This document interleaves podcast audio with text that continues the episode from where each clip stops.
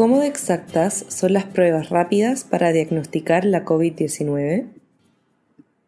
Varias de las revisiones Cochrane de la colección vinculada con la COVID-19 están relacionadas con el diagnóstico y en julio de 2022 se publicó la segunda actualización de una de ellas sobre el uso de pruebas rápidas de antígenos en el lugar de atención. En este podcast se habla sobre sus hallazgos. Este podcast ha sido traducido por Yasmín García y locutado por Josefina Vendersky del Centro Cochrane Iberoamericano. Las pruebas para diagnosticar la COVID-19 son una herramienta importante para ayudar a reducir la propagación de la infección. Las pruebas para detectar si alguien presenta o no una infección no son perfectas, por lo que es importante calcular la frecuencia con la que una prueba dará un resultado incorrecto tanto si se trata de un falso positivo como de un falso negativo. Saber con qué frecuencia puede ocurrir permite sopesar los posibles efectos beneficiosos y perjudiciales del uso de esta prueba. La segunda actualización de la revisión de las pruebas rápidas de antígenos en el lugar de atención o pruebas de flujo lateral examina la evidencia hasta marzo de 2021.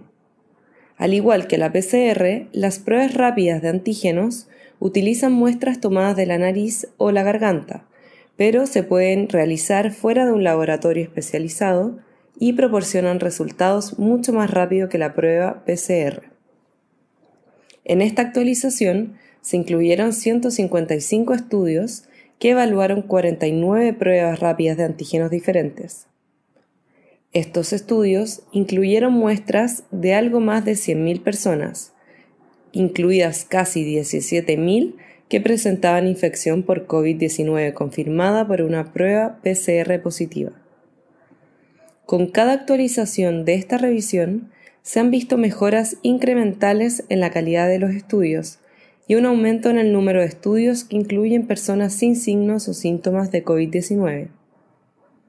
En esta actualización, los estudios incluyeron principalmente a personas con síntomas de COVID-19 acudieron para la realización de pruebas en un centro de pruebas de COVID-19 u otro ámbito sanitario, pero no siempre fue posible estar seguros de cuánto tiempo habían experimentado los síntomas los participantes del estudio, o incluso si tenían o no síntomas. En los estudios, las pruebas no siempre se realizaron de la manera que recomiendan los fabricantes o se llevaron a cabo en laboratorios por personal especializado, lo que significa que se podrían observar resultados diferentes cuando las pruebas se utilizan en la práctica habitual. Volviendo a los resultados de la revisión, en las personas con COVID-19 confirmada por PCR, las pruebas de flujo lateral identificaron correctamente la infección en una media del 73% de las personas con síntomas, en comparación con el 55% de las personas sin síntomas. En el caso de las personas con síntomas, las pruebas identificaron correctamente a más personas con infección cuando la prueba se utilizó la semana siguiente a la aparición de los síntomas. Es probable que esto se deba a que las personas tienen la mayor cantidad de virus en su sistema en los primeros días después de la infección. En el caso de las personas sin síntomas, las pruebas identificaron correctamente a más personas infectadas cuando las pruebas solo estaban disponibles para las personas que habían estado en contacto con alguien con alguna infección confirmada por COVID-19, en comparación con cuando las pruebas estaban disponibles de forma más generalizada para cualquier persona que quiera someterse a ellas.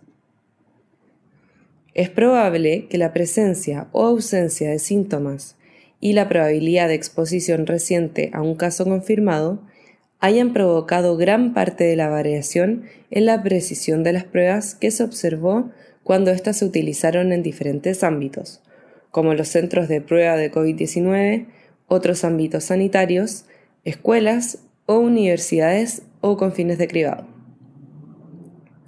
En las personas que no presentaban COVID-19 o que tenían resultados negativos en las pruebas de PCR, las pruebas rápidas de antígenos descartaron correctamente la infección en el 99,1% de las personas con síntomas y en el 99,5% de las personas sin síntomas.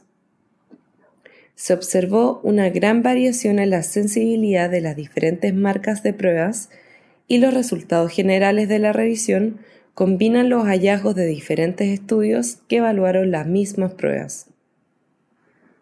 Cuando los análisis se limitaron a los estudios que seguían las instrucciones del fabricante, solo siete pruebas cumplían los estándares internacionales de exactitud aceptable cuando se utilizaban en personas con síntomas de COVID-19. No se encontraron pruebas que cumplieran este estándar cuando se evalúan personas sin síntomas.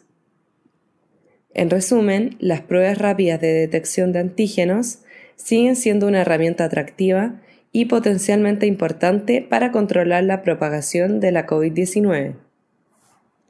Las pruebas son considerablemente menos capaces de detectar la infección cuando las personas no tienen síntomas de COVID-19, pero funcionan ligeramente mejor en las personas que tienen más probabilidades de ser contactos de casos confirmados.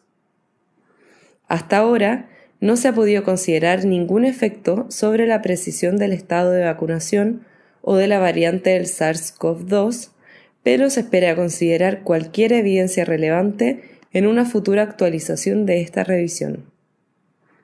Si quiere leer la versión actual de la revisión y estar pendiente de su tercera actualización, está disponible de forma gratuita en la biblioteca Cochrane. Si va a la página web y hace una búsqueda de pruebas de antígeno para la COVID-19, la encontrará.